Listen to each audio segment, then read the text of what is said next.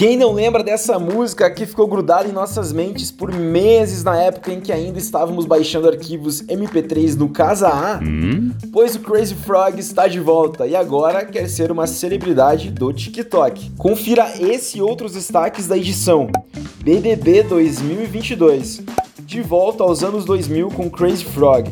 Canvas da proposta de valor como gerar leads nas redes sociais, como e por que otimizar a velocidade do seu site. BBB 2022. Faltando cerca de dois meses para a estreia da nova temporada do Big Brother Brasil, a Rede Globo já vendeu quase todas as cotas de patrocínio disponíveis. Quem arcou com a bolada de 91,9 milhões para ganhar destaque no programa foram as empresas americanas Avon e PicPay, que já foram patrocinadoras na edição anterior. Outras grandes marcas como Heineken, C&A, Quinto Andar e McDonald's também compraram cotas menores de patrocínio no programa, de 69,4 a 11,8 milhões. Isso mostra que, apesar do crescimento do digital, cerca de 55% do investimento publicitário de grandes fabricantes já é destinado a esse formato. A TV ainda é um canal importante para o mercado brasileiro.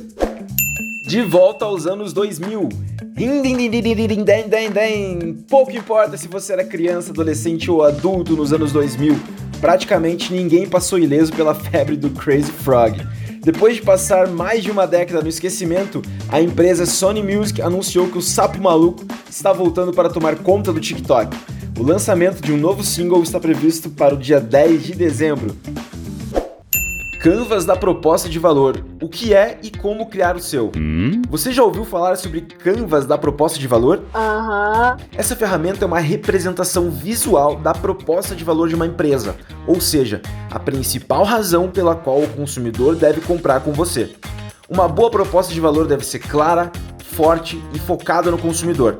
O Canvas da proposta de valor é uma ferramenta que facilita a definição e visualização desta parte estratégica da empresa ele reúne as dores, ganhos e tarefas do seu cliente e os benefícios que o seu produto ou serviço gera para amenizar as dores e potencializar os ganhos desse cliente.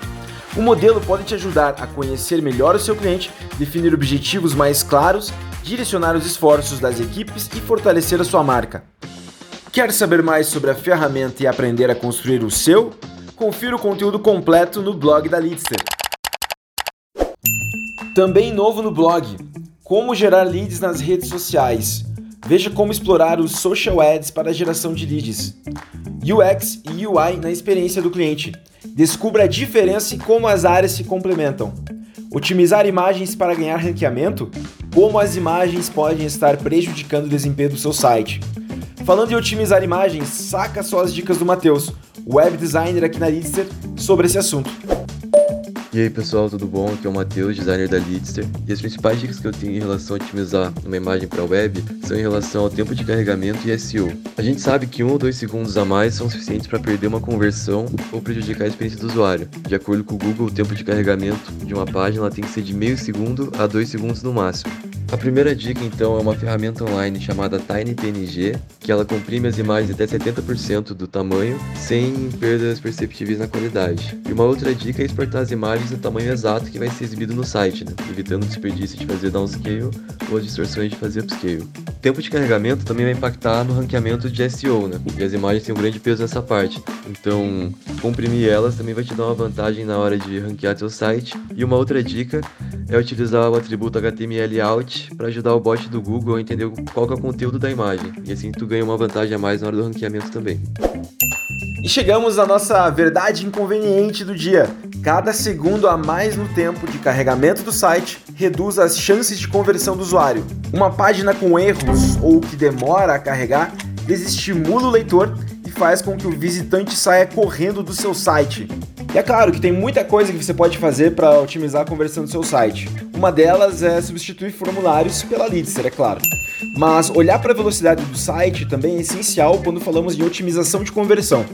Segundo uma pesquisa da Porter, cada segundo a mais no tempo de carregamento do site reduz a taxa de conversão em uma média de 4,42%. Por isso agora, no seu dashboard da Lister, você pode conferir a pontuação da velocidade do seu site no desktop e dispositivos móveis. Já tinha visto essa novidade? E se quiser ajuda para melhorar essa métrica, também preparamos um artigo completo no blog. Confere lá.